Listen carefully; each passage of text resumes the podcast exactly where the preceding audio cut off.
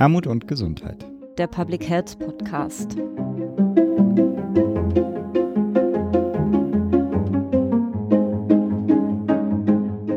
Herzlich willkommen zur 17. Episode des Podcasts Armut und Gesundheit, der Public Health Podcast.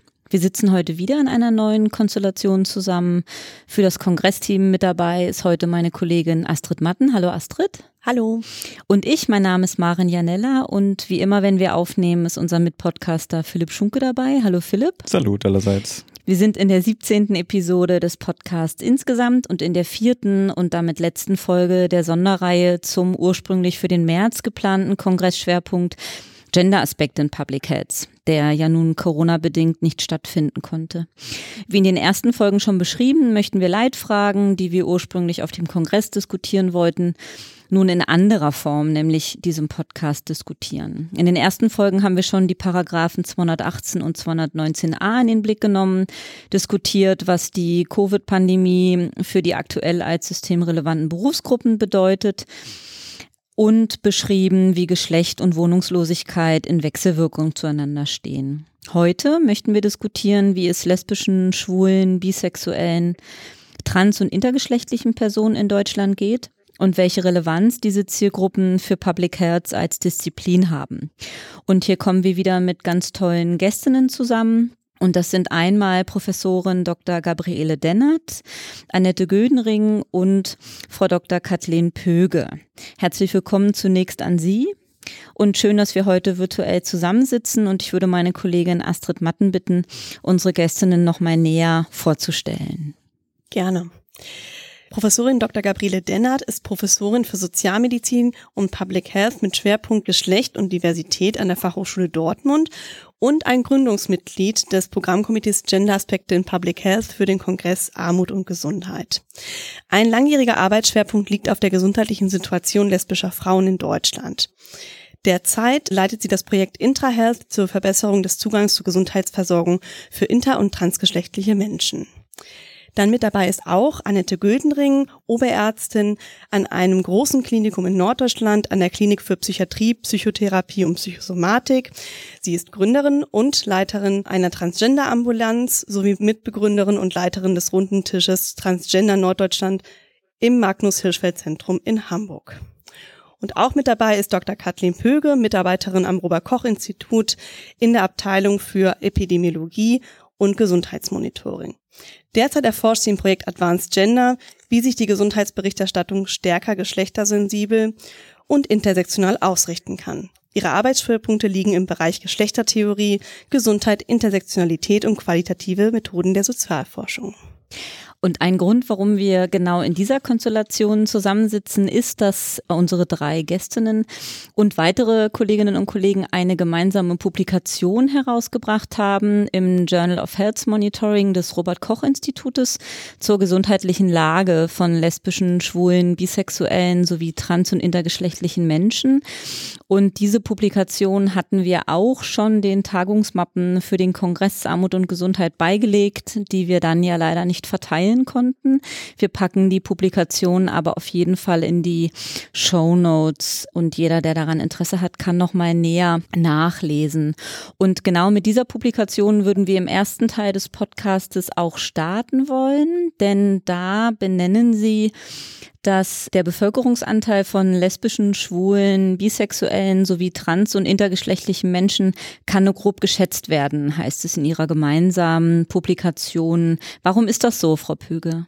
Das liegt daran, dass lange Zeit die Gesundheit von LSBTIQ-Personen in der Forschung kaum ein Thema war. Die Instrumente zur Geschlechtsabfrage die in bevölkerungsrepräsentativen Studien eingesetzt wurden, berücksichtigen schlichtweg die geschlechtliche Vielfalt nicht. Das heißt, mhm. meistens gibt es eine Frage, welches Geschlecht haben Sie, sind Sie? Und dann gibt es die Antwortmöglichkeiten männlich oder weiblich. Fragen zur sexuellen Orientierung gab es meist auch nicht. Das Thema der geschlechtlichen und sexuellen Vielfalt hat sich aber in den vergangenen Jahren, hat einfach mehr Aufmerksamkeit in der Öffentlichkeit bekommen und wird auch in der Forschung verstärkt berücksichtigt, sodass perspektivisch von einer Verbesserung der Datenlage und damit der Schätzung der jeweiligen Bevölkerungsanteile auch auszugehen ist. Im Rahmen des Gesundheitsmonitorings Robert-Koch-Instituts werden beispielsweise entsprechende Konzepte auch erprobt, um die geschlechtliche und sexuelle Vielfalt besser erfassen zu können. Beispiele sind auch das sozioökonomische Panel mhm. des Deutschen Instituts für Wirtschaftsforschung, das im Jahr 2016 erstmalig die sexuelle Orientierung ihrer Befragten erhoben hat. Darüber hinaus liefert beispielsweise die Studie Gesundheit und Sexualität in Deutschland vom Universitätsklinikum Hamburg-Eppendorf mhm. und der BZGA Daten. Es ist allerdings auch zu sagen, dass die Abfrage von Sexualität ganz einfach ein sensibles Thema ist. Mhm. Das heißt, die Antwortbereitschaft kann bei den Befragten auch sehr unterschiedlich ausfallen. Bei LSBTI-Personen kann auch die Sorge vor Stigmatisierung die Bereitschaft zur Studienteilnahme und das Antwortverhalten beeinflussen. Mhm. Letztlich ist den Befragten auch nicht klar, wie die Daten verwendet werden. Diese mögliche Angst vor Missbrauch der Daten steht auch im Kontext nicht nur der NS-Vergangenheit Deutschlands, sondern auch von staatlicher Verfolgung. Schließlich wurde erst 1994 in der BRD der Paragraph 175 abgeschafft, der Sexualität zwischen Männern unter Strafe stellte. Und damit halt auch Forschung eine Verantwortung, Menschen nicht zu stigmatisieren, sondern die gesundheitliche Chancengleichheit aller Menschen zu fördern. Meiner Sicht besteht ein Weg, diese Verantwortung ernst zu nehmen, darin, mit den Beforschten stärker zu kooperieren und partizipativer zu antworten. Perspektivisch gehe ich davon aus, dass die Schätzung der Bevölkerungsanteile von LSBTIQ-Personen ver sich verbessern wird, weil die geschlechtliche und sexuelle Diversität zukünftig verstärkt in offiziellen Statistiken der Gesundheits- und Sozialberichterstattung berücksichtigt wird und auch weil sich LSBTQ-Personen besser in den Befragungen berücksichtigt fühlen werden, zum Beispiel über geeignete Erhebungsinstrumente. Und damit wird auch die Teilnahme und Antwortbereitschaft sich erwartbar steigern. Ich gehe da ganz kurz mal rein. Sie sagen geeignete Erhebungsinstrumente. Gibt es da ein Beispiel für? Gibt es da schon gute Erfahrungen mit einem Instrument, mit einer Erhebungsmethode oder ist das dann doch gleich eher so in die Richtung qualitatives Interview und weg vom Befragungsbogen? Also zur, zur Abfrage des Geschlechts könnte man zum Beispiel ein, eine zweistufige Frage verwenden, wie sie jetzt auch international auch schon in Verwendung ist und auch von der Antidiskriminierungsstelle des Bundes mhm. in einer Studie auch empfohlen wurde. Und zwar, dass man als erstes das bei Geburt zugewiesene Geschlecht abfragt und in einem zweiten Schritt die Geschlechtsidentität. Mhm. mhm. Und damit okay. könnte man auch unterschiedliche Dimensionen auch erfassen, was auch nochmal eine Möglichkeit ist, gerade im Bereich der Geschlechtsidentität auch eine offene Abfrage zu ermöglichen. Also, dass man einerseits auch Kategorien vorgibt. Statistische Erhebungen leben ja in gewisser Weise auch davon, von Kategorisierung mhm. und um den Menschen eben nicht falsche Labels aufzudrücken, macht es zum Beispiel Sinn, auch zusätzlich zu den vorgegebenen Antwortmöglichkeiten auch eine offene Antwortvorgabe mhm. vorzubehalten, sodass Menschen sich auch so bezeichnen können, wie sie bezeichnet werden wollen. Mhm. Frau Dennert und Frau Göhnring, haben Sie dazu noch Ergänzungen? Also erstmal quasi rein auf die Datenbasis geguckt und auf Ihre Publikationen zu dem, was Frau Pöge gerade gesagt hat. Frau Dennert, vielleicht mögen Sie starten, wenn Sie noch Ergänzungen haben? Ich würde gerne den Blick auf zweierlei noch ergänzend mhm. wenden. Mhm. Das ist zum einen ein, nachdem wir jetzt schon über Methodik gesprochen haben, ein, ein methodisches Problem ist, dass ja tatsächlich von dem Zahlenanteil her LSBTI-Personen ja doch deutlich geringer sind als die heterosexuelle Mehrheit. Und wenn man nun Fragen stellt nach der sexuellen Orientierung und Lebensweise oder auch nach der Geschlecht, dann müsste die Frage ja so formuliert sein, dass sie auch von heterosexuellen Menschen verstanden wird mhm. und beantwortet werden kann.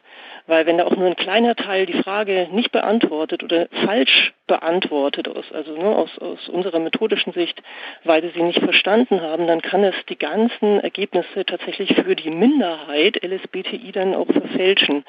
Und wir haben es einerseits, stimme ich dem sehr zu, dass, dass eine Erhebung ähm, von, von Minderheitenstatus, von diskriminierten Minderheiten immer kritisch ist auf eine Art, weil immer die Frage aufwirft, was passiert mit den Daten und nützt es tatsächlich der Antidiskriminierung der Minderheit. Und auf der anderen Seite brauchen wir aber auch ein zunehmendes Bewusstsein bei der Mehrheit in der Bevölkerung, auch wenn wir Forschung machen wollen, damit die auch diese Fragen tatsächlich auch selber beantworten können. Die meisten Menschen, wenn man sie fragt, die wissen nicht, was heterosexuell ist. Ja, die sagen, ich bin normal. Ja, hm. das ist der eine Punkt. Und der andere Punkt ist, dass auf der anderen Seite, ich glaube, und da würde ich auch Frau Püge unterstützen wollen, es auch um Forschung geht, die sich ein bisschen von der von der Idee löst, das muss alles immer gleich bevölkerungsrepräsentativ hm. sein. Mhm. Man kann sehr viel verstehen über einerseits die Belastungen von diskriminierten Minderheiten und hm. andererseits aber auch über, über deren Stärken und Ressourcen die sich auch entwickeln aus Community-Arbeit zum Beispiel heraus, ohne dass man bevölkerungsrepräsentativ arbeiten muss. Mhm. und den Punkt würde ich gerne nochmal unterstreichen, dass es unabhängig davon, wie, wer jetzt hier wie viele ist in diesem Land, sich da unglaublich viel lernen lässt und tatsächlich auch einerseits für die Gesundheitsförderung für LSBTIQ-Personen viel lernen lässt, aber auch insgesamt viel lernen lässt dafür, wie man Gesundheit für alle eigentlich gerechter gestalten kann, auch für die Mehrheitsbevölkerung. Hm. Oh, wichtiger Hinweis noch, ja. Und Frau Gödenring, haben Sie noch Ergänzungen? Also dem letzten, was Gabriele gesagt hat, äh, kann ich nur zustimmen. Mhm. Ich frage mich immer, was machen wir letztendlich mit den Zahlen? Was würde passieren, wenn jetzt nur eine Person rauskommen würde? Würde die dann sozusagen unter den Tisch fallen, weil es eben äh, eine ganz kleine Menschengruppe ist? Mhm. Oder wenn eine große Anzahl kommt, äh, die dann in der Gesundheitsversorgung besser da wegkommen?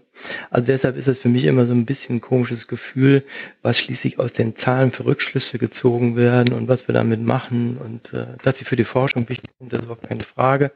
Für die Gesundheitsversorgung, da wo ich ja mehr oder weniger arbeite, interessieren sie mich eigentlich überhaupt nicht. Mhm. Für mich ist immer wichtig, wer dann äh, zur Beratung, zur Behandlung kommt oder Hilfe sucht. Mhm. Das ist der eine Punkt. Dann habe ich noch, weil ja auch das Thema angesprochen wurde, wie war es in anderen Zeiten. Ich komme ja aus den 60er, 70er Jahren. Da haben sich die Leute überhaupt nicht getraut, über ihr äh, geschlechtliches Empfinden, ihre geschlechtliche Identität, auch äh, über ihre äh, sexuelle Orientierung zu sprechen. Mhm. Sodass sozusagen die Zahlen, die aus der Zeit kamen, dann aus irgendwelchen Behandlungszentren, Psychiatrien erhoben worden sind und all diejenigen, die dort nicht äh, aufgeschlagen sind, die wurden gar nicht erfasst. Äh, nun haben wir einen, einen Trend, dass es mehr Mut gibt, über sich zu reden, über Sexualität, über Geschlecht und so weiter. Und da werden die Zahlen größer. Ich mhm. glaube aber immer noch, dass es eine riesengroße Ziffer gibt von Menschen, die unter den in Anführungsstrichen Dunkelziffern fallen. Anführungsstrichen. Mhm. Und die Definition, was ist trans, was ist non-binär, was ist dazwischen und so weiter, sind alle noch so unscharf, dass, ja, ich sag mal, das Ausmaß der Vielfalt der geschlechtlichen und sexuellen Bedürftigkeit unserer Gesellschaft damit überhaupt nicht erfasst wird, sondern nur ein kleiner Teil. Hm. Mit Blick auf Hörerinnen und Hörer, die nicht ausgewiesene Expertinnen und Experten in dem Feld sind, würde ich Sie zu Beginn, Frau Dennert, und dann gerne Frau Gödring und Frau Pöge im Anschluss nochmal fragen wollen, warum ist es denn so wichtig, diese verschiedenen Zielgruppen, die, ähm, die sie in ihrem Journal zusammengefasst haben, also lesbisch, schwul, bisexuell, trans und inter, als Zielgruppen auszuweisen. Was sind denn quasi besondere Bedarfslagen und warum sind das so wichtige Zielgruppen auch für Public Health?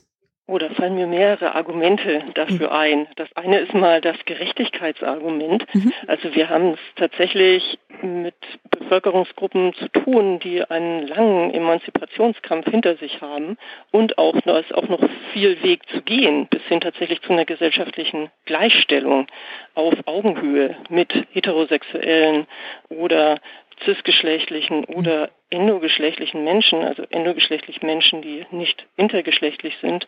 Und da braucht es natürlich auch einen Blick auf die Gesundheit.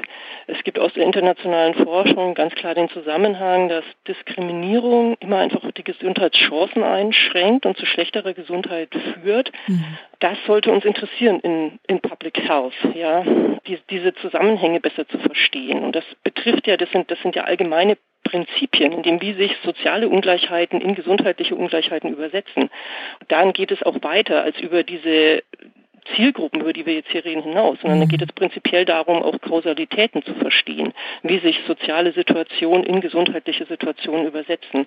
Und dann sind wir plötzlich bei ganz, ganz vielen Menschen in der Bevölkerung, die genau diese Mechanismen betreffen. Dann sind wir bei, bei Geschlechterverhältnissen, dann sind wir aber auch bei Rassismus zum Beispiel und bei anderen großen Ungleichheitsverhältnissen, sozioökonomischen Verhältnissen, die man ja auch nicht voneinander trennen kann, sondern die miteinander verschränkt sind. Das war jetzt schon das zweite Argument. Ja, das mhm. war nach dem Gerechtigkeitsargument, war das das, das grundlegende Verständnisargument im Bereich Public Health ist, wie mhm. funktioniert es eigentlich, worüber wir nachdenken. Mhm. Und dann würde ich auch sagen, also mal ganz egoistisch, ich persönlich gedenke davon zu profitieren, wenn Gesundheit jetzt mal in meinem Fall lesbischer Frauen besser erforscht wird und wenn auch Zugangsbarrieren in die Gesundheitsversorgung abgebaut werden, also wenn da Antidiskriminierungsarbeit passiert. Ja, mhm. das merke ich in meinem eigenen Leben, das ist für mich relevant, dass sich da was ändert. Ich gehe davon aus, es ist auch für andere LSBTIQ relevant, dass sich die Situation verbessert. Und darüber hinaus denke ich, dass sich auch tatsächlich was lernen lässt. Also nicht nur über die Defizite in der Versorgung, sondern auch über, über Stärken und Veränderungsmöglichkeiten. Also die, das ist ja eine Erfolgsgeschichte, ja, die soziale Emanzipation von LSBTIQ in den letzten Jahrzehnten, auch wenn da noch viel Weg zu gehen ist und mhm. so weiter, was ich gerade gesagt habe. Aber wie man so soziale Veränderungsprozesse gestalten kann hin auf eine gerechtere Gesellschaft, ich glaube, das ist auch für die Mehrheitsbevölkerung brandaktuell. Ja, Frau Gödenring, haben Sie da noch Ergänzungen aus, aus Ihrer Erfahrung? Also erstmal muss ich im Film Gabriele recht geben. Ein Aspekt ist mir aber wichtig. Äh, mhm. Ich habe schon die Erfahrung gemacht, dass das, was in der Gesundheitserforschung an Ergebnissen herauskommt, sich lange noch nicht in die äh, Gesundheitsversorgung fortpflanzt. Mhm. Also das kann ich gerade zum Thema Trans sagen. Obwohl wir unheimlich viel gearbeitet haben im letzten Jahr. Wir haben auch neue Leitlinien rausgebracht, äh, veröffentlicht, vorgestellt, um die uralten Leitlinien, die eigentlich auf den Papieren von 1997 äh, fußen, abzulösen. Und trotzdem ist es in der Gesundheitsversorgung immer noch so, dass ich nach den alten Leitlinien arbeiten muss, dass ich nach den ICDCs arbeiten muss, mhm. dass ich da Menschen in Kategorien diagnostizieren muss, damit ich sie behandeln darf. Und das ist für mich ein großes Manko. Also eine Kritik daran, dass sich die Ergebnisse der Forschung leider, wenn dann nur mit großer Verzögerung oder gar nicht in die reale Gesundheitsversorgung fortpflanzen. Mhm. Okay. Damit kommen wir nochmal zum Thema Berichterstattung. Der Begriff ist ja schon gefallen. Frau Pöge, in ihrer gemeinsamen Publikation in dem Journal kommen Sie zu dem Schluss, dass die heteronormative Ausrichtung der Gesellschaft ein Gesundheitsrisiko für LSBTIQ-Personen sein kann. Was bedeutet das ganz konkret? Heteronormativität beschreibt ja die Vorstellung, dass es ausschließlich zwei biologisch und sozial übereinstimmende Geschlechter gibt, also Frauen und Männer, die in ihrer Sexualität aufeinander bezogen sind und macht diese Vorstellung zur sozial verbindlichen Norm. Konkret bedeutet das, dass ein neugeborenes Kind auf der Grundlage seiner körperlichen Anlagen in der Regel dem weiblichen oder männlichen Geschlecht zugeordnet wird. Gesellschaftlich wird auch erwartet, dass die Menschen mit ihrem bei Geburt zugeordneten Geschlecht sich auch identifizieren. Und mit dieser mhm. Zuordnung und Identität sind eine Reihe von sozialen Vorstellungen von Weiblichkeit, von Männlichkeit sowie mit Verhaltensnormen verknüpft. Eine Norm betrifft die Sexualität, in dem davon ausgegangen wird, dass Frauen und Männer Liebes- und sexuelle Beziehungen eingehen. Die heteronormative Ausrichtung der Gesellschaft spiegelt sich also darin, dass Menschen, die nicht dieser Norm entsprechen, immer wieder in die Situation kommen, überlegen zu müssen, ob sie sich ihrem Gegenüber outen oder nicht. Das heißt, mhm. offenlegen, dass sie nicht heterosexuell sind, dass sie nicht cisgender sind, dass sie nicht intergeschlechtlich sind. Sie wissen nie, wie Ihr Gegenüber darauf reagiert, ob Sie anerkannt und akzeptiert werden oder ob Sie Missbilligung und Diskriminierung erfahren werden. Eine Studie des Deutschen Jugendinstituts äh, zum Coming Out mhm. fand zum Beispiel, dass 74 Prozent der befragten homo- und bisexuellen und transgeschlechtlichen Jugendlichen und jungen Erwachsenen sich vor Ablehnung durch befreundete Menschen fürchten und immer noch 70 Prozent fürchten sich vor Ablehnung durch die eigene Familie. Wahnsinn. Diese Ängste können zu chronischem Stress führen. Das mhm. wird in der Forschung auch unter dem Begriff Minority Stress diskutiert. Dieser Stress kann die Gesundheit und das Gesundheitsverhalten negativ beeinflussen. Internationale Studien konnten zum Beispiel zeigen, dass LSBTI-Personen häufiger depressive Erkrankungen erleben und suizidales Verhalten zeigen. Und auch in der Medizin und im Recht spiegelt sich die heteronormative Gesellschaft, also die heteronormative Ordnung auch wieder. Also erst 1990 äh, strich die Weltgesundheitsorganisation mhm. Homosexualität von der Liste der Erkrankungen. In der elften Revision der internationalen Klassifikation der Krankheiten wird Transgeschlechtlichkeit aber erst ab 2022 mhm. nicht mehr als Krankheit klassifiziert, sondern im Abschnitt psychische Zustände aufgeführt. Hammer. In derselben Revision dieser Klassifikation wird Intergeschlechtlichkeit als Disorder, das heißt als Störung klassifiziert und damit als grundsätzlich behandlungsbedürftig angesehen. Wahnsinn. Eingriffe sind aber nicht immer medizinisch notwendig. Aus mhm. menschenrechtlicher Sicht wird das kritisiert, weil grundsätzlich alle Körper pathologisiert werden, die nicht der zweigeschlechtlichen Norm mhm. entsprechen. Mhm. Diese Norm steht auch im Hintergrund, wenn medizinisch nicht notwendige geschlechtsverändernde Eingriffe an intergeschlechtlichen Kindern vorgenommen werden. Insofern kann die heteronormative Ausrichtung der Gesellschaft erhebliche Konsequenzen für LSBTIQ-Personen haben. Mhm. Allerdings gibt es teilweise auch Verbesserungen der rechtlichen und medizinischen Situation, die sich beispielhaft an der Reform des Personenstandsrechts vom Ende 2018 zeigen lassen, die für intergeschlechtliche Menschen neben einer offenen Geschlechtsangabe auch einen Eintrag als weiblich, männlich oder divers ermöglicht. Mhm. Oder die Öffnung der Ehe für gleichgeschlechtliche Paare 2017. Wie wichtig diese rechtlichen Entwicklungen sind, zeigt eine international vergleichende Studie von 2018, die nachweisen konnte, dass die selbstberichtete Lebenszufriedenheit von sexuellen und geschlechtlichen Minderheiten, sage ich jetzt mal so, mit einer zunehmenden rechtsstaatlichen Gleichstellung und Anerkennung auch steigt. Also insofern also ein Abbau der heteronormativen Ausrichtung der mhm. Gesellschaft mhm. durchaus auch ein Gewinn potenziell für die Gesundheit von LSBTQ-Personen. Mhm. Wahnsinn. Mhm. Ja. Und jetzt mal so mhm. Interesse halber, gibt es denn auch schon Studien für Deutschland? Weil Sie haben jetzt gesagt, immer im internationalen Raum. Gibt es da schon größere angelegte Studien? Also zum Beispiel zu den Auswirkungen, was Sie meinten, dass zum Beispiel divers jetzt eine Option geworden ist oder gleichgeschlechtliche Ehen erlaubt sind. Ist das noch zu früh also dafür? Welche, welche Auswirkungen auf die Zufriedenheit oder auf die Zufriedenheit, also auf das, ja, auf die Zufriedenheit oder auf das Wohlbefinden oder auf die Gesundheit als Ganzes? Also so in diesem konkreten Sinne gibt es für Deutschland meines Wissens keine Studie dafür. Mhm. Also vielleicht wissen die anderen mehr. Also es gibt verschiedene Gesundheitsstudien. Also äh, Frau Dennert wird ja sicherlich auch noch einiges dazu sagen können. Aber so in diesem konkreten Zuschnitt gibt es meines Wissens keine Studie mhm. aktuell dazu. Mhm. Da würde ich gerne direkt darauf eingehen. Mhm. Aus meiner Sicht hat Deutschland diese Chance verpasst, muss man ganz klar so sagen. Wir haben in Deutschland, wir haben einen wichtigen Übergang gemacht mit einer rechtlichen Antidiskriminierung. Zuerst die Einführung der, der eingetragenen Partner, Partnerinnenschaft und jetzt irgendwie die Möglichkeit der Ehe auch mit weiteren Antidiskriminierungsmaßnahmen. Und dadurch, dass wir aber genau diese Lebenssituation von Menschen mit der mit sexueller Orientierung und auch geschlechtlicher Identität nicht erfasst haben in den bevölkerungsrepräsentativen Daten in diesem Land, haben wir diese Chance verpasst. Mhm. Das ist so. Aus den USA gibt es Daten, genau, mhm. und die genau das gezeigt haben. Die gezeigt haben, dass die Raten von Depressivität zurückgegangen sind, mhm. von riskantem Alkoholkonsum zurückgegangen mhm. sind, durch strukturelle Antidiskriminierungsmaßnahmen und rechtliche Gleichstellung. Mhm. das ist leider, muss man ganz klar so sagen, und das unterstreicht auch nochmal die Notwendigkeit für eine Datenbasis, ja, die mhm. auch in längeren Kohortenstudien oder in anderen Repräsentativstudien vorgehalten wird, um auch solche gesellschaftlichen Veränderungen in den Auswirkungen auf die Gesundheit von Einzelpersonen dann besser verstehen zu können. Aber diese Chance, der Zug muss, ich würde ich leider sagen, der ist abgefahren. Ja. Mhm.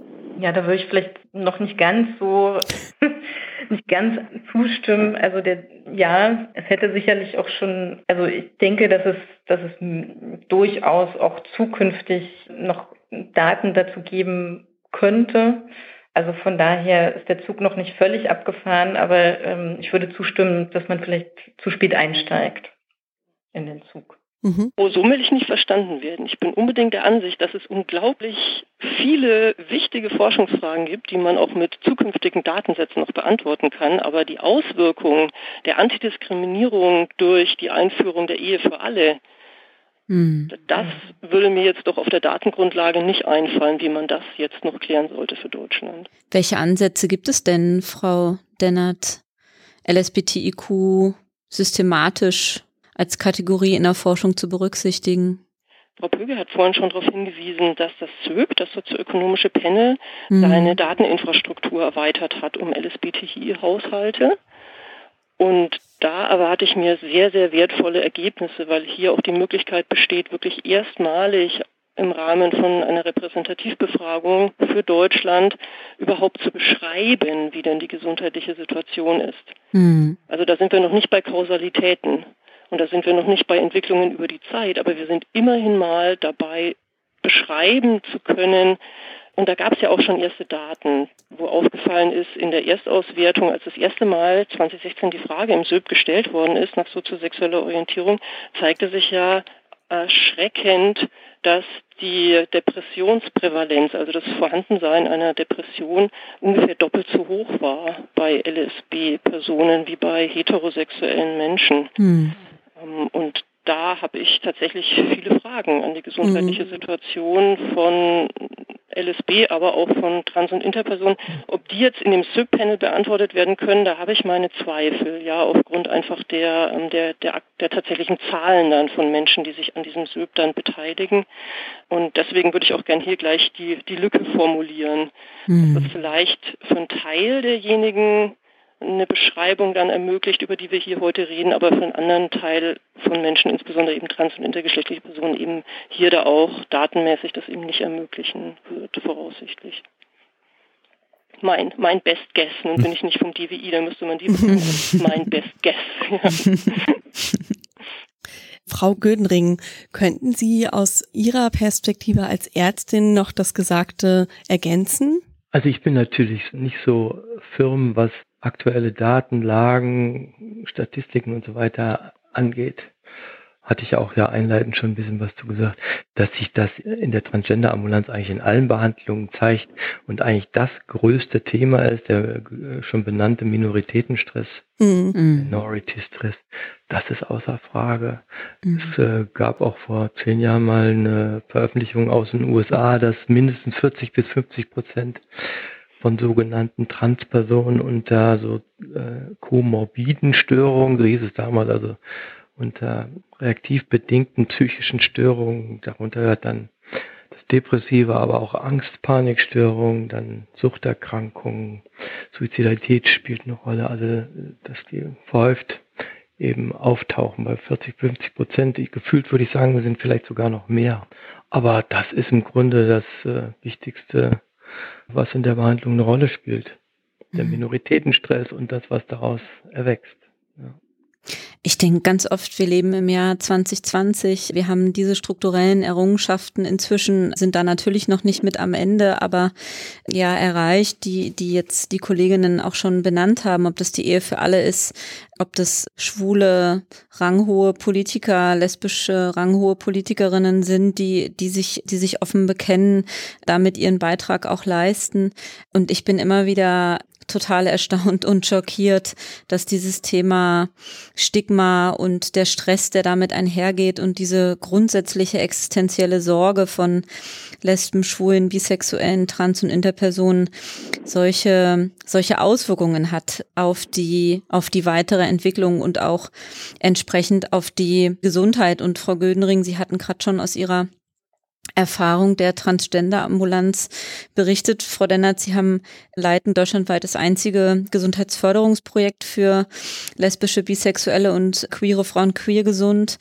Frau Pöge, können Sie von quasi RKI und Studienseite aus nochmal sagen, was, was Ihnen noch unter den, unter den Nägeln brennt, beziehungsweise unter die Finger kommt, wenn es um Stigma und ähm, die Auswirkungen auf, auf die Gesundheit geht? Frau Gödenring und Frau Dennert hatten da ja schon viel zu berichtet.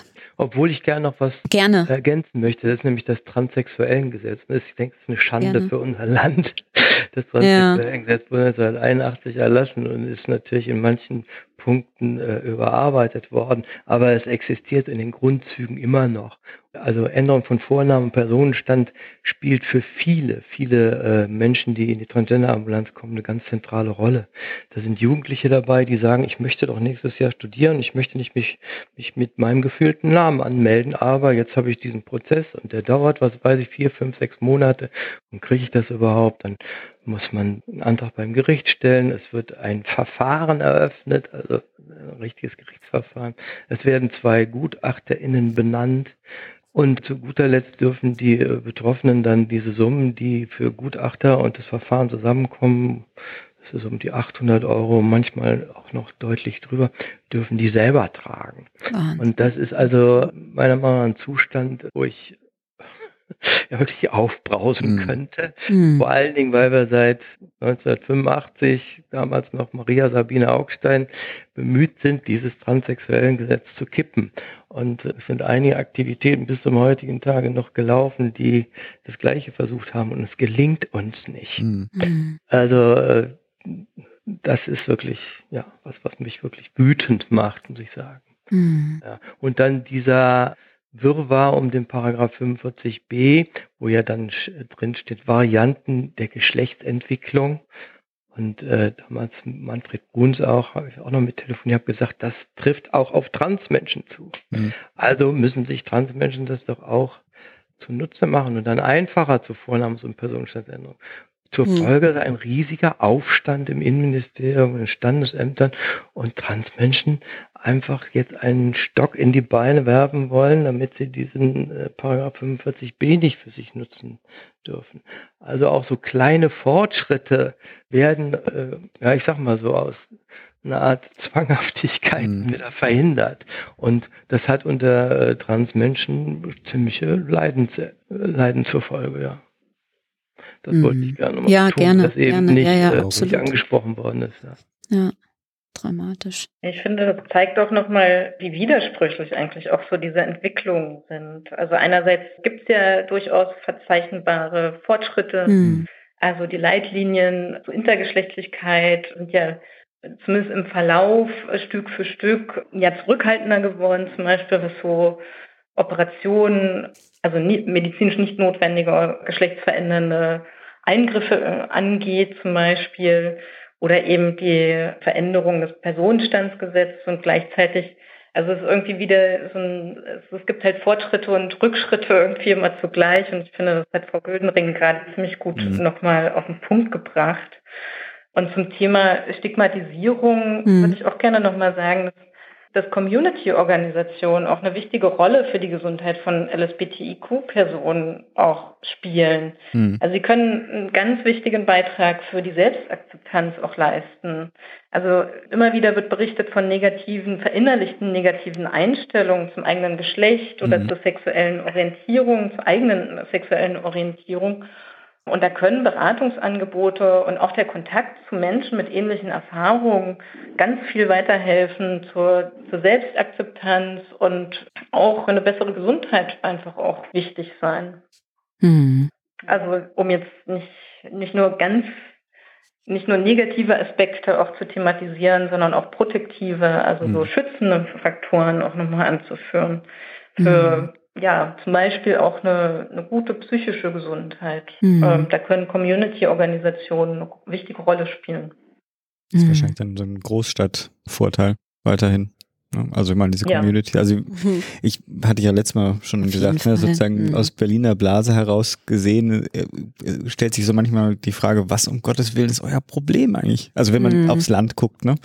Also was ich von anderen äh, Verwandten auch in dem Bereich höre, da fallen halt auch Schimpfworte in der Schule. Mhm da muss ich erstmal wieder nachdenken, warum das eigentlich ein Schimpfwort Also ich, mir ist es schon mhm. bewusst, aber ich kenne das aus den 80er Jahren. Ja, mhm. also. Verweist aus meiner Sicht aber auf einen wichtigen Punkt. Mhm. Und der Punkt ist tatsächlich, ich nenne ihn mal Intersektionalität. Mhm. mhm. Also dass es eben, dass LSBTIQ-Personen keine homogene Gruppe sind, mhm. sondern mhm. ähm, dass da viele andere Dinge eine Rolle spielen. Stadt-Land-Unterschiede, aber auch noch andere, nenn es mal, Ungleichheitsverhältnisse, ja, wie zum Beispiel Geschlecht oder auch Rassismus und andere Dinge mehr. Und mhm. was wir erlebt haben in den letzten Jahren, und das ist ja, ich will das gar nicht in Abrede stellen, ich profitiere ja selber auch davon, ist ein ist mehr Handlungsspielraum für diejenigen, die hier so auch zur Mehrheitsgesellschaft gehören. Mhm. Also ich dürfte mich jetzt verheiraten zum Beispiel. Wenn ich mhm. das aber nicht will, dann habe ich wie ganz aktuell in der Covid-19-Situation, mhm. haben einfach Personen die Situation, dass sie ihre nicht verheirateten mhm. Partnerinnen und auch Partner nicht mehr besuchen können, weil sie diesen Trauschein nicht vorweisen mhm. können.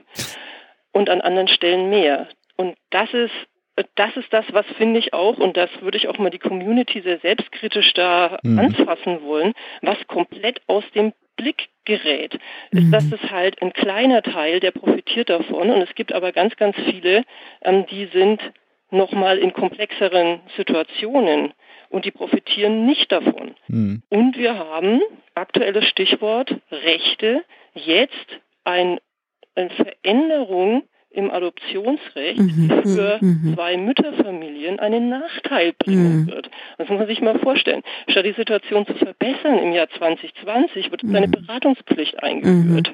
Mhm. Wie kann das sein? Fragezeichen.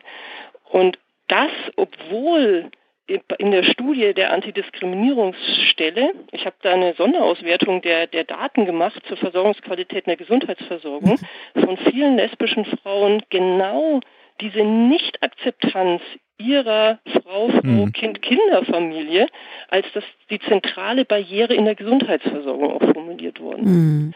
Und wenn ich jetzt das höre mit dem Adoptionsrecht und den neuen Regelungen, dann weiß ich, die Barrieren werden auch in der Gesundheitsversorgung eher noch zunehmen. Mhm. Und das ist natürlich ungünstig. Da ist aus meiner Sicht auch wieder eine Chance verpasst worden tatsächlich. Mhm. Und das sind, und das ist mein Punkt an dem Diskriminierungsthema, da, da kommen, das ist einfach, das ist komplex. Es ist nicht nur Minoritätenstress, ja, den mhm. sehe ich auch mhm. als Thema an, aber es geht darüber hinaus. Es geht um Intersektionalität, es geht um Gender Pay Gap, mhm. wo wir bei, bei, bei lesbischen Familien oder lesbischen Paaren die Situation haben, dass wir hier zweimal Gender Pay Gap haben mhm. in einer Familie.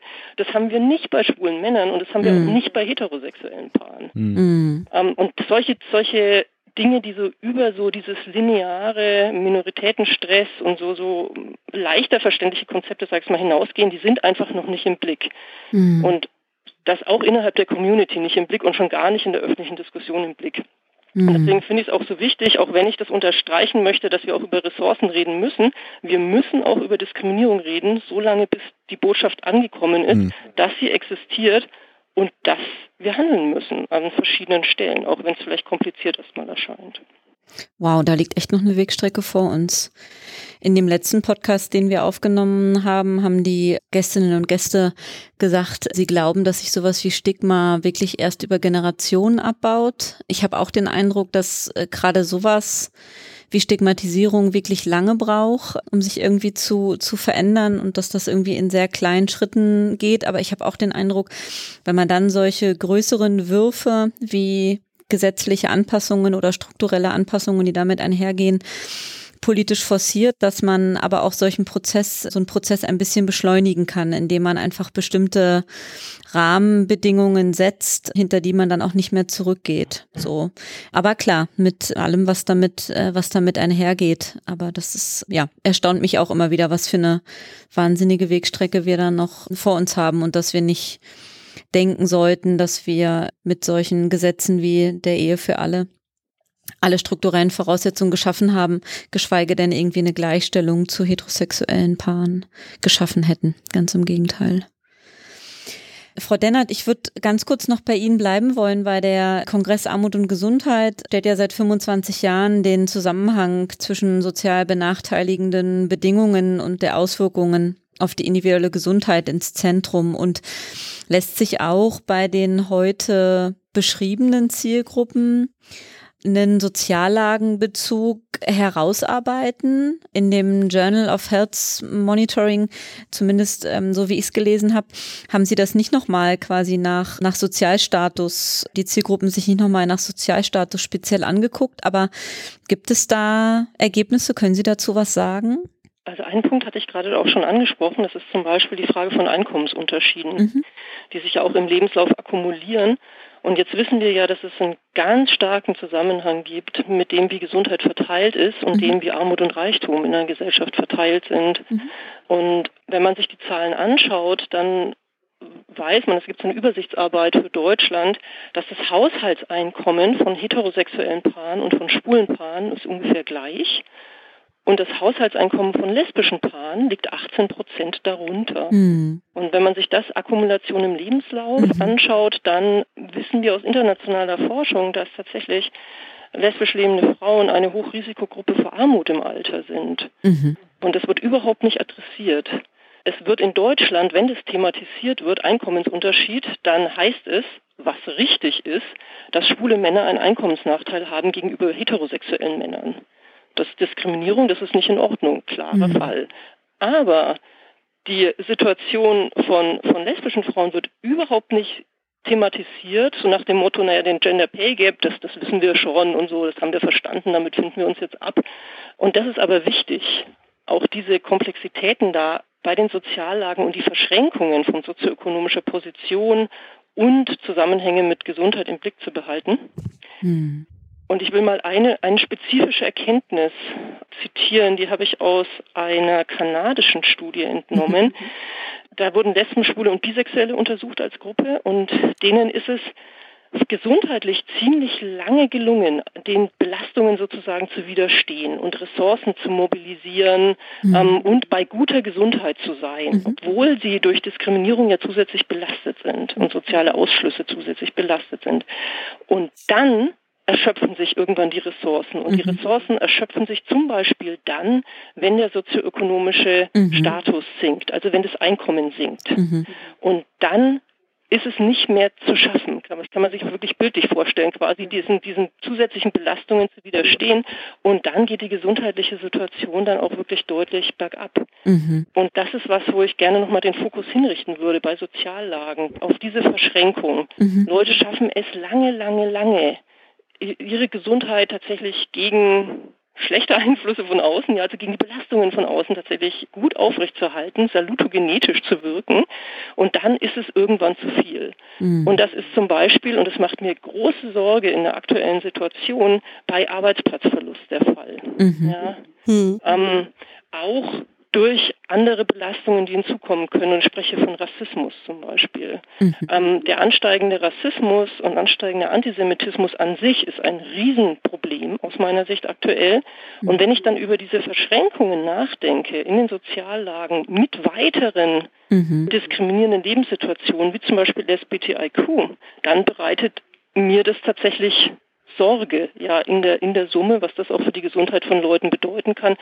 Und ich leite daraus einen Bedarf ab, Menschen zu unterstützen, auch in diesen Soziallagen. Also wir müssen tatsächlich, um mehrfach diskriminierte LSBTIQ-Personen zu unterstützen, einerseits natürlich an diese spezifische Diskriminierung ran und andererseits aber eben auch an andere mhm. Soziallagenthemen ran, wie Armut zum Beispiel oder Geschlechterungleichheiten, Rassismus in der Gesellschaft und diese Dinge. Das ist, glaube ich, ein sehr eindringliches Bild, dass der Rucksack dann einfach zu voll werden kann und man, egal wie man, wie gut man lange standhalten konnte, irgendwann drunter zusammenbricht unter der Last und dass es dann auch politische Aufgabe ist, das dann nicht weiter dem Individuum zu überlassen, mit diesem Rucksack weiter zurechtzukommen, sondern Rahmenbedingungen zu schaffen, dass sich Gesundheit entwickeln kann. Das ist ja Leitthema auch des Kongresses seit 25 Jahren da dafür zu werben. Ich glaube, das war nochmal sehr, nochmal sehr eindringlich und nochmal sehr anschaulich. Frau Dennert, Frau, Frau Pöge, haben Sie dazu noch Ergänzungen? Ich finde, Frau Dennert hat das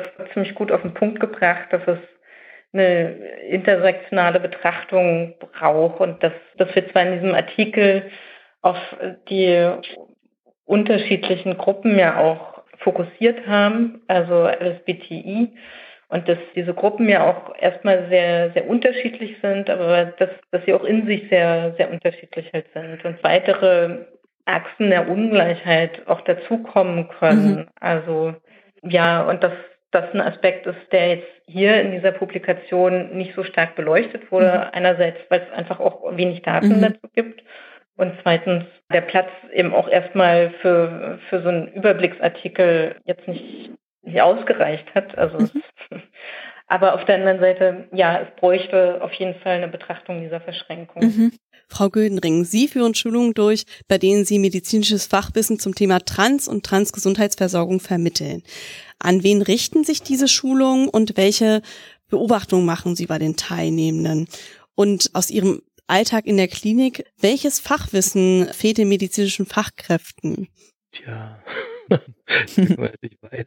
ich hatte nämlich einmal, einmal kurz, genau, ich hatte Frau Janella mich im Vorfeld gefragt, sie hat mich eine Ausbildung gemacht, ob das auch ein Thema gewesen sei und sie hat gesagt, nein, in den Ausbildungsjahren wäre das kein, wäre dazu kein Wissen. Eine Ausbildung zur Krankenschwester habe ich gemacht, genau, ja. Da war das kein Thema. Also ich kann mal so sagen, äh, ich bin im Jahr 2005, 2006 losgezogen, habe ein paar Folien gemacht und versucht, äh, einen Vortrag zu dem Thema Trans, damals Transsexualität zu halten. Und das hat unheimlich lange gedauert, bis dann irgendeine Klinik sagt, wir haben da Interesse für. Und dann waren in der Regel drei bis vier Personen da. Es waren wirklich auch Einzelgänger, die sich dann dafür interessierten. Mhm. Und dann habe ich das auch ein bisschen geändert. Dann habe ich gesagt, alle, die an dem Thema Interesse haben, ob jetzt MedizinerInnen, PsychologInnen, SozialarbeiterInnen oder was weiß ich, PädagogInnen können äh, zu diesen äh, Vorträgen kommen und dann füllte es sich so, aber es war über zehn Jahre meistens, äh, was weiß ich, nicht über 20 Interessierte, die dann im Publikum saßen. Aber es war auf jeden Fall eine spannende Zeit, so das Thema so in die Welt zu tragen und Reaktionen zu ernten. Diejenigen, die da waren, waren auch interessiert, hatten auch in gewisser Weise sich schon vorher mit dem Thema beschäftigt, aber bei den meisten kann man sagen, dass ein fundiertes Wissen jetzt nicht da gewesen ist. Insbesondere in den letzten Jahren mache ich das ja auch gezielt vor MedizinerInnen. Da ist das Wissen vom Studium her gleich null, kann man mhm. sagen. Ja. Und äh, da muss man die Basis, also von der Basis, Basis her das Wissen aufbauen. Sind manchmal welche da, die haben sich zu dem einen oder anderen Aspekt belesen, aber dass ich mal mit Personen dort zu tun hatte, wo ich sagen würde, die haben einen breiten Überblick darüber, die haben auch sich intensiver damit beschäftigt, das ist einfach nicht so. Das mhm. so damit so ein bisschen beantwortet Ihre hm. Frage. Mhm. Ja, auf jeden Fall. Also die große Kritik geht, dass in den mhm. Äh, Berufen des Gesundheitswesens, also generell das Thema in den Ausbildungen jetzt nicht nur im Medizinstudium, sondern auch in Pflegeschulen und so weiter in der Regel nicht behandelt wird mhm. und nicht geschult wird. Und das natürlich in den Kliniken, in denen dann äh, geschlechtsangleichende Operationen durchgeführt werden, die geben sich Mühe, also mit Transmenschen gut umzugehen, auf deren Bedürfnisse zu achten. Aber wenn Transpersonen dann mal in eine Klinik kommen, die jetzt nicht darauf äh, spezialisiert ist, dann äh, ja, haben sie Probleme. Dann geht es darum, welches Zimmer, wie soll man mhm. angesprochen werden, überhaupt, wie, ja, also das ist schon auch ziemlich schlimm. In Notfällen, also mhm. Situation, ja. Das kann ich mir vorstellen. Ich habe gerade über den Tisch geguckt, weil Philipp Schunke auch Krankenpfleger ist und wie gesagt, wir hatten es überhaupt nicht in der Ausbildung und mhm. Philipp schüttelt auch den Kopf. Er kann sich auch nicht erinnern, dass das, dass das Thema war. Liegt allerdings auch schon ganz schön Zeit zurück. Also ich ja, würde mich im Zweifelsfall auch, auch, nicht dran erinnern, aber. Ja.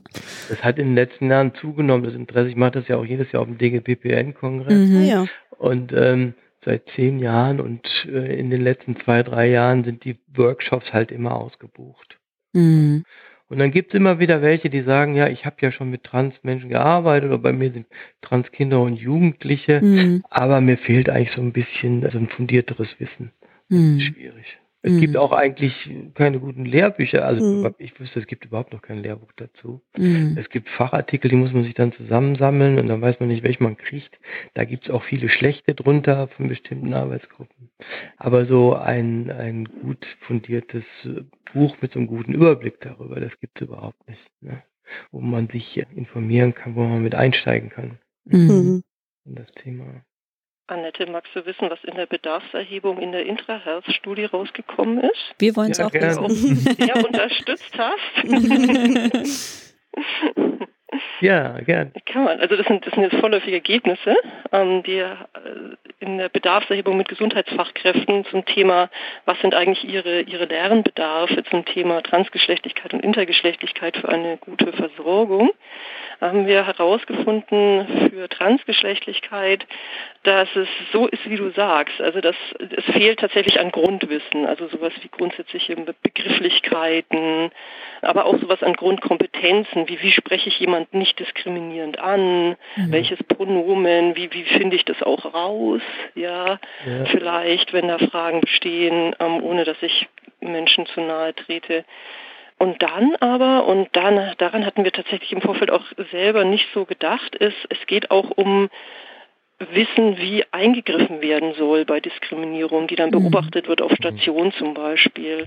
Also das geht nicht nur um den, um den Wunsch selber nicht zu diskriminieren und da handlungskompetent zu werden, sondern auch um Interventionskompetenzen, wenn zum Beispiel in Mehrbettzimmern durch Mitpatienten, Mitpatientinnen oder auch deren Angehörige Diskriminierung erfolgt, ist zum einen mal, dass man muss es erkennen, das war das Bedarf, der Bedarf, ja, wie erkenne ich das und wie interveniere ich dann in so einer Situation. Mhm das wurde auch als, als großer Bedarf formuliert und dann ging es auch um so Sachen wie einfach Umgang mit körpergeschlechtlichen Situationen. Mhm. Also wie ist zum Beispiel eine, eine Zimmerbelegung, was gibt es da auch für strukturelle Vorgaben, wie läuft das auf einer Station, wo es jetzt halt nicht spezifisch um die Versorgung, zum Beispiel im Rahmen von geschlechtsangleichenden Maßnahmen geht, sondern um Herzinfarkt mhm. ja, oder, oder Notaufnahme mhm. oder irgendwas. Mhm. Und es waren auch Wissensbedarfe und Lernbedarfe bezüglich der eigenen Handlungsmöglichkeiten innerhalb der eigenen Institution. Also was darf ich eigentlich? Mit wem kann ich mich zusammentun, damit man da nicht so alleine dasteht? Und das wurde insbesondere auch tatsächlich von, von Menschen formuliert, die da selber sehr lebensweltlich erfahren sind in dem Bereich, mhm. die halt auch Verbündete bräuchten. Mhm. So haben wir diese Ergebnisse verstanden, dann auch innerhalb von Institutionen oder darüber hinaus. Ja. Also es sind mein, unglaublich viele Themenfelder aus meiner ja. Sicht identifiziert worden, die man angehen könnte, müsste, sollte. Hm. Also es fehlt da in der Medizin auch an etwas, was man auch nicht im Studium lernt. Also das ist also das Wort die Begrüßung. Wie begrüße ich jemand?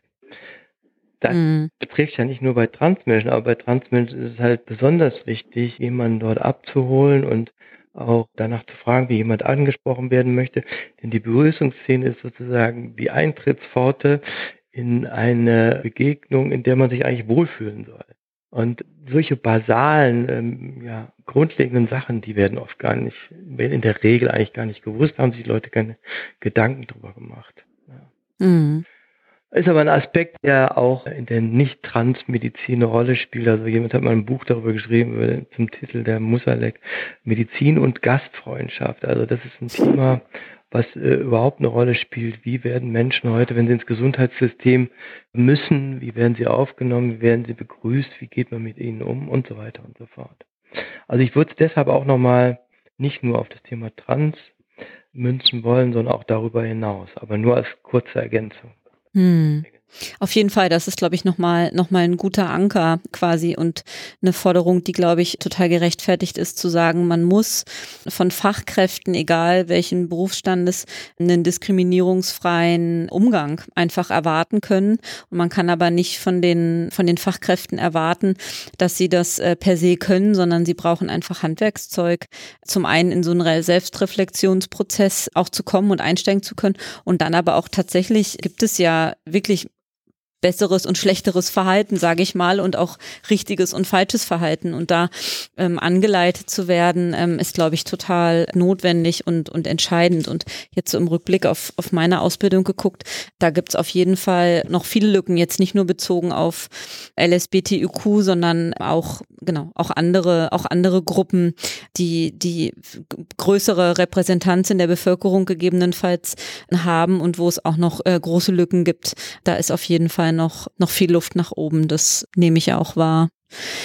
Dann möchte ich mit Blick auf die Zeit Ihnen ganz herzlich danken. Ich glaube, wir konnten ganz gut einführen ähm, in dieses Thema LSBTIQ und was für eine Relevanz diese Zielgruppen auch für uns als ähm, Public Health Akteurinnen und Public Health Akteure haben.